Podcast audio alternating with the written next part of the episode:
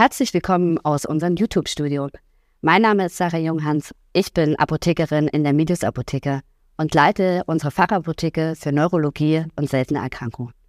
Wie schon am Anfang erwähnt, beschäftigen wir uns heute mit Multiple Sklerose.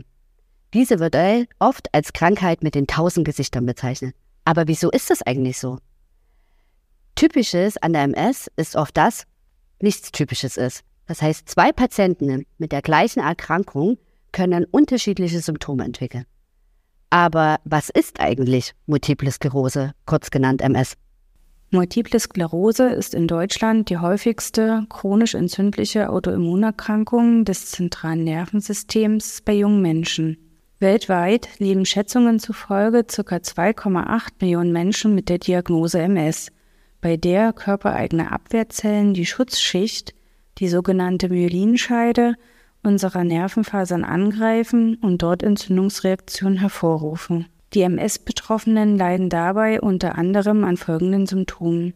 Gleichgewichtsstörungen oder Schwindel, Koordinationsstörungen, versteifte Muskeln, Taubheitsgefühle, Fatigue, Probleme mit der Blasen- und oder der Darmfunktion, Sehstörungen, Konzentrationsschwierigkeiten. Heute begrüßen wir einen besonderen Gast. Hallo Becky. Hallo. Becky gibt uns heute einen Einblick in ihre MS-Geschichte. Wir haben jetzt gerade gehört, die Symptome der MS sind vielschichtig und auch vielseitig. Becky, wie waren denn deine ersten Symptome, wo du gemerkt hast, hm, da stimmt irgendwas nicht?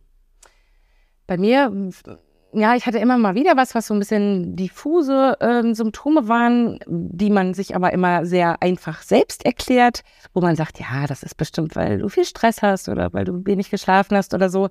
Ähm, ich habe das zuallererst an ja, einer ziemlich exzessiven Tagesschläfrigkeit gemerkt, wobei man jetzt nachblickend auch sagen muss, das kann auch die Narkolepsie ähm, gewesen sein. Die habe ich auch nachher erst diagnostiziert bekommen. Ähm, und so das Erste, was ich gemerkt habe, waren Parästhesien, unterschiedlich an den Füßen, an den Händen, an der rechten Körperhälfte. Und aber auch, was ganz deutlich war, wo ich dann auch eben zum Augenarzt gegangen bin, war ein Nystagmus. Das heißt, dass meine Pupillen sich recht schnell hin und weg bewegt haben ähm, und ich das gerade im Gespräch sehr unangenehm fand und immer so ein bisschen runtergeguckt habe. Ähm, genau, das waren so die ersten Symptome. Du hast ja gerade das Thema Auge angesprochen. Ähm, die Sehnerventzündung ist ja auch eine typische Symptomatik bei dem Schub. Wie war denn dein erster Schub? Wie hat sich das bei dir angefühlt? Ähm, ich habe mich zu dem Zeitpunkt in einer sehr stressigen Lebensphase befunden. Ich hatte eine Weiterbildung als äh, Diabetesberaterin damals gemacht, hatte eine stellvertretende Leitungsposition bei der Arbeit angenommen und ja, musste, jeder, der eine Weiterbildung gemacht hat, kennt das vielleicht, äh, Hausarbeiten nebenbei schreiben, Vorträge und so weiter planen und ähm, ja, bin immer nach Regensburg gependelt und ähm, hatte die Wochen davor schon gemerkt, dass ich öfters gestolpert bin. Wenn ich äh, aufgestanden bin, bin ich manchmal einfach so umgekippt oder wieder ins Bett gefallen. Also hatte extreme Gleichgewichtsstörungen, ähm, hatte insgesamt viele Parästhesien, Taubheit in den Füßen. Das war aber eher so ein bisschen fluktuierend und ich habe es mir auch wieder selbst erklärt, mhm. dass ich gesagt habe, die Schuhe sind zu klein mhm. gekauft worden oder ähm, ja, bin dann auch beim Augenarzt gewesen. Ich hatte den Nystagmus, da wurde gesagt, dass ich ja trockene Augen habe, habe dann eben so ja befeuchtende Augentropfen mhm. bekommen, die nichts gemacht haben. Nach drei, vier Monaten war das dann aber auch wieder weg. Mhm. Ähm, und dann hatte ich vermehrt die rechte Seite mhm. taub. Und bin dann auch mehrfach beim Orthopäden gewesen ja, dann habe ich eine manuelle Therapie aufgenommen bekommen, was man eben so macht. Da wurde alles orthopädische erstmal abgedeckt, äh, neue Schuheinlagen, die meine, mein Kribbeln und meinen Taubheit in den Füßen noch schlimmer gemacht mhm. haben. Und ich gedacht habe, ah, jetzt hast du wirklich die Schuhnummer zu klein gekauft. Mit der Einlage passt das jetzt nicht mehr.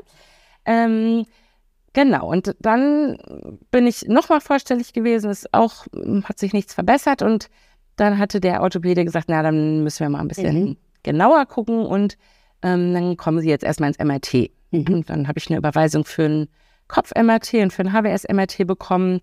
Das wurde auch gemacht. Mhm. Und ähm, ja, da sah man mh, etliche Läsionen und Herde, mhm. die wohl auch MS-typisch sind. Mm, man hat damals aber nur von einer ZNS-Erkrankung mhm. gesprochen und eben nicht von der MS oder das hat mhm. es noch nicht benannt. Und ich war dann aber gerade in meinem letzten Block während meiner Aus äh, Weiterbildung in ähm, Regensburg und habe gesagt, ja, da ist jetzt ziemlich viel Stress, ich kann mhm. das jetzt irgendwie gar nicht weiter verfolgen und habe dann eine geplante Aufnahme für äh, zum Ende der Weiterbildung mhm. äh, ausgemacht. Da sollte ich dann stationär aufgenommen werden, dass da eben eine Lumbalpunktion und alles weitere folgen sollte, damit wir die Diagnose dann mhm. eben stellen konnten. Und ähm, ich hatte mich dann aber zum Ende der Weiterbildung so stark neurologisch verschlechtert. Ähm, ich weiß noch, ich hatte dann die Prüfung bestanden, da ist dann so der ganze Stress auch von mir abgefallen. Und dann ist, ist die Taubheit oder ja die Sensibilitätsstörung oder die tiefe Taubheit, mhm. das war nämlich da schon deutlich tiefer, hat sich wirklich so strumpfförmig hochgezogen bis äh, unter der Brust. Und ich, ähm, wir waren dann abends feiern, als wir die Prüfung bestanden hatten. Und immer wenn ich meinen Kopf so zum Cocktailglas mhm. äh, geneigt habe, habe ich halt ähm, ja, extremes Leermittezeichen gehabt. Also ich habe Stromschläge bis mhm. in die Beine gespürt und war insgesamt sehr komisch drauf. Und ich mhm. glaube, dass die ähm, Mitkursteilnehmer gedacht haben, dass ich total betrunken war. Und ehrlich gesagt habe ich die das eigentlich auch so im Glauben lassen, weil ich mhm. da gar nicht so das thematisieren wollte. Ich wusste einfach nur, du musst irgendwie morgen sechs Stunden nach Hamburg fahren und musst das irgendwie schaffen. Bin dann mit meinem schweren Koffer, ähm, eigentlich mit meiner letzten Kraft in den Zug und da wurde ich auch wirklich immer, äh, also es wurde immer tauber und tauber und ich bin dann auch nicht mehr aus dem Zug mhm. rausgekommen. Es war äh, sehr dramatisch und ein Mann hat mir dann Gott sei Dank geholfen, den Koffer und mich aus dem mhm. Zug zu, zu hieven. Ähm, und ich bin dann quasi an meinem Geburtstag, also einen Tag bevor eigentlich die geplante Aufnahme war, in die Notaufnahme ja. gekommen. Und ähm, genau, da konnte ich dann auch gar nicht mehr laufen. Da hatte ich ein Querschnittsyndrom, beide Hände waren dann betroffen. Ja, nein, Tremor, ähm, Harninkontinenz. Also bei mir war das ziemlich wild am Anfang, sage ich jetzt mal. Unter einem MS-Schub versteht man das erstmalige oder erneute Auftreten von Krankheitszeichen, die mehr als 24 Stunden anhalten, sich dann aber ganz oder teilweise zurückbilden. Als du im Krankenhaus warst, ähm, wurde dir direkt gesagt, welche Form du der Multiple Sklerose hast? Also erstmal nicht. Ähm, da muss man, glaube ich, auch erstmal ein bisschen abwarten und gucken. Ähm, auch gucken, wie, wie Headless mhm. schon fortgeschritten ist und was man für alte Herde hat, was man für Kontrastmittel aufnehmende Herde hat. Ähm, ich war insgesamt relativ lange stationär. Also ich hatte mh, zuerst eine normale Schubtherapie mit ähm, Cortison, ähm, einmal 10 Gramm und dann nochmal 5 Gramm. Es hatte dann aber nicht wirklich geholfen. Also bei mir hat das dann nochmal so richtig Fahrt aufgenommen. Ich konnte dann irgendwann gar nicht mehr laufen und habe mich, wie gesagt, neurologisch mhm. so verschlechtert. Mm, und da ich nebenbei noch einen Typ-1-Diabetes habe, hat man auch gesagt, so 20 Gramm Cortison reicht dann mhm. jetzt auch. Weil mein Blutzucker war natürlich über, ja, sehr hoch. Mhm. Und äh, dann haben wir uns für eine Plasmapherese entschieden. Das hat dann auch zumindest am Anfang etwas gebracht, weil ich war insgesamt sehr lange stationär. Das heißt, ich hatte dann irgendwann im Entlassbrief ähm, stehen, dass es eine schubförmige MS ist. Genau, und bin dann noch in die Reha mhm. gekommen, war da auch vier Monate. Die Multiple Sklerose ist ja nicht nur eine Verlaufsform, sondern man unterscheidet ja verschiedene Verlaufsformen. Ähm, deine Verlaufsform ist ja die häufigste, das ist die schubförmige remitierende Multiple Sklerose. Dann haben wir ja auch noch die sekundär prokreante MS, kurz gesagt SPMS. Und was so ungefähr 10 bis 15 Prozent der Patienten betrifft, ist ja die PPMS, die primär prokreante Multiple Sklerose. In dieser Übersicht zeigen wir die unterschiedlichen Verlaufsformen der multiplen Sklerose. Die schubförmig remittierende MS ist gekennzeichnet durch einen schubförmigen Verlauf, wobei sich die Schübe dabei in der Regel ganz oder teilweise zurückbilden können. Die sekundär progrediente Verlaufsform SPMS, die sich dem schubförmigen Verlauf anschließt, zeichnet sich durch eine langsame, aber kontinuierliche Zunahme von Symptomen und Beschwerden aus. Die dritte Form ist die primär progrediente MS, PPMS. Von Beginn an kommt es zu einer langsamen Verschlechterung ohne erkennbare Schübe. Bei dir wurde jetzt äh, 2015 die schubförmige MS ähm, diagnostiziert. Was hat sich bei dir im Alltag verändert? Weil es ist ja nicht nur, betrifft ja nicht nur deine Gesundheit, sondern ja auch dein Privatleben, dein Berufsleben. Ähm, jetzt sind es ja fast schon sieben, acht Jahre. Kannst du vielleicht uns mal zeigen, wie dein Alltag sich verändert hat? Also mein Alltag hat sich schon extrem geändert.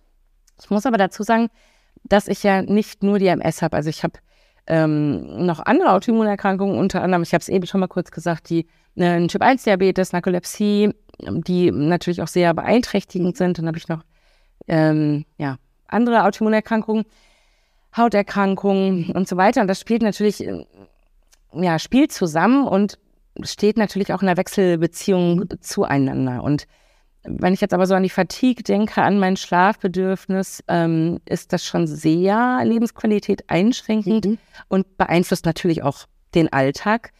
Mm, und genauso natürlich auch mein Berufsleben oder mein bisheriges Berufsleben. Also ich, ähm, das ist mir auch nicht leicht gefallen. Mhm. Ich habe immer sehr gerne gearbeitet, habe für die Arbeit gelebt. Das war so mein, mein Thema, logischerweise als Diabetesberaterin, was mein Herzensthema, wenn ich selber Diabetes habe ähm, und musste mir dann aber im Verlauf eingestehen, beziehungsweise ging es gar nicht anders, ähm, dass ich zuerst die Stunden reduziert habe und hatte erst eine Erwerbsminderungsrente mhm. Und habe jetzt mittlerweile aber eine Erwerbsunfähigkeitsrente ähm, und ja, muss oft meinen Alltag so planen, dass ich, dass ich ihn an meine Bedürfnisse anpasse. Mhm. Ähm, Erfährst du im Alltag Unterstützung?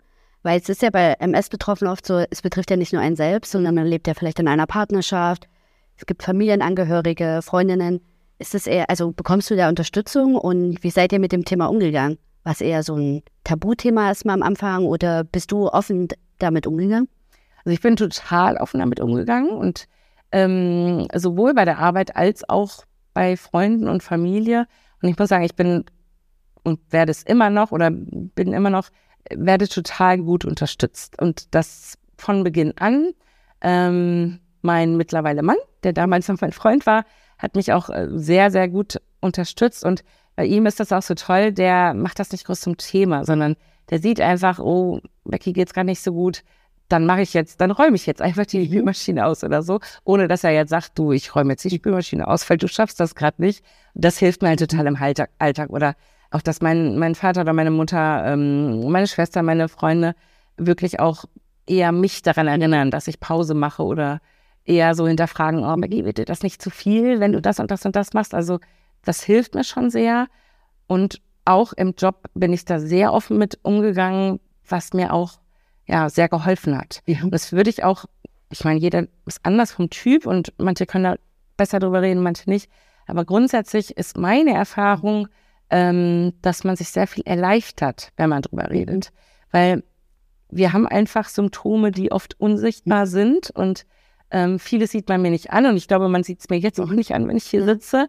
Ähm, aber keiner sieht, dass ich mich irgendwie jetzt dann hier von zwei Wochen erholen muss und oder auch, dass es eine Vorbereitung gibt, mhm. dass ich irgendwie eine Woche vorher jetzt ja. nicht groß was machen kann. Und ähm, deswegen ist es umso wichtiger, dass man redet, kommuniziert und dann eben auch Unterstützung und Hilfe erfährt, die man jetzt nicht unbedingt groß thematisieren muss, glaube ich. Du hast ja schon auch angesprochen, die Herausforderungen, die sozusagen die Diagnose MS mit sich bringt. Ähm, jetzt hast du ja schon auch viele äh, Jahre Verlauf sozusagen ja hinter dir. Hast du einen Tipp für MS-Betroffene, die erst frisch mit der MS diagnostiziert wurden? Ich glaube, dass so der Empowerment-Ansatz ganz, ganz wichtig ist und Mm, dass man, und das ist vielleicht am Anfang auch gar nicht so einfach, dass man mm, aus dieser Opferrolle, sage ich das jetzt mal ganz vorsichtig, ähm, dass man gar nicht erst in diese Opferrolle kommt. Und mir ist natürlich bewusst, dass es verschiedene Verlaufsformen gibt und dass natürlich auch jeder unterschiedlich stark betroffen ist. Und es ist wichtig und gut, dass man das differenziert. Ähm, nichtsdestotrotz kann, glaube ich, jeder, egal in welcher Situation er ist, für sich gucken, was das Beste ist. Und da meine ich jetzt nicht hier toxische Positivität und alles ist super und juhu, ich habe nur ähm, gute Vibes und nichts ist schlecht, sondern ich rede davon, dass man ähm, ja gewisse Dinge erstmal annimmt und dass man auch erstmal den Zustand annimmt, so wie er ist und dann einfach guckt, was kann man daraus gestalten und wie kann man trotzdem ein erfülltes und lebensbejahendes Leben daraus gestalten, ähm, ich glaube, dass das auch Energie ähm, schonender ist, als dagegen anzugehen, es zu verleugnen oder ähm, sogar dagegen anzugehen und sich irgendwie so einen alten Zustand herbei zurückersehnt, weil das habe ich zum Beispiel auch nie gemacht. Also ich habe nie nach dem Warum gefragt. Mhm. Ich habe auch nie meinem alten Leben hinterhergetraut. Und das kann man machen, das ist okay. Aber ich wusste einfach, mir bringt das mhm. nichts. Und mir bringt das auch nichts, nach dem Warum zu fragen. Und ich glaube, es ist viel, viel wichtiger, dass man ähm, auch nicht so krass im Voraus plant, weil das kann ich auch nicht mehr so gut und bringt mir auch nichts, mhm. weil wenn man sehr weit im Voraus plant, dann kommt der Schub und man steht da wieder. Kann man schon machen. Man kann auch Lebensziele und Lebensträume haben, aber ich glaube, das ist wichtiger, ist im Hier und Jetzt mhm. zu leben und das Beste rauszumachen. Was waren denn deine ersten Symptome damals bei der Diagnose und wie hast du dich gefühlt? Und wenn ihr noch weitere Vorschläge für Videos rund um das Thema Multiple Sklerose habt, dann schreibt uns eure Ideen in den Kommentaren. Becky, vielen Dank, dass du heute da warst ähm, und einen so persönlichen Einblick in deine MS-Geschichte gegeben hast. Ich freue mich auf unsere weiteren Videos, also seid gespannt. Bis bald. Tschüss.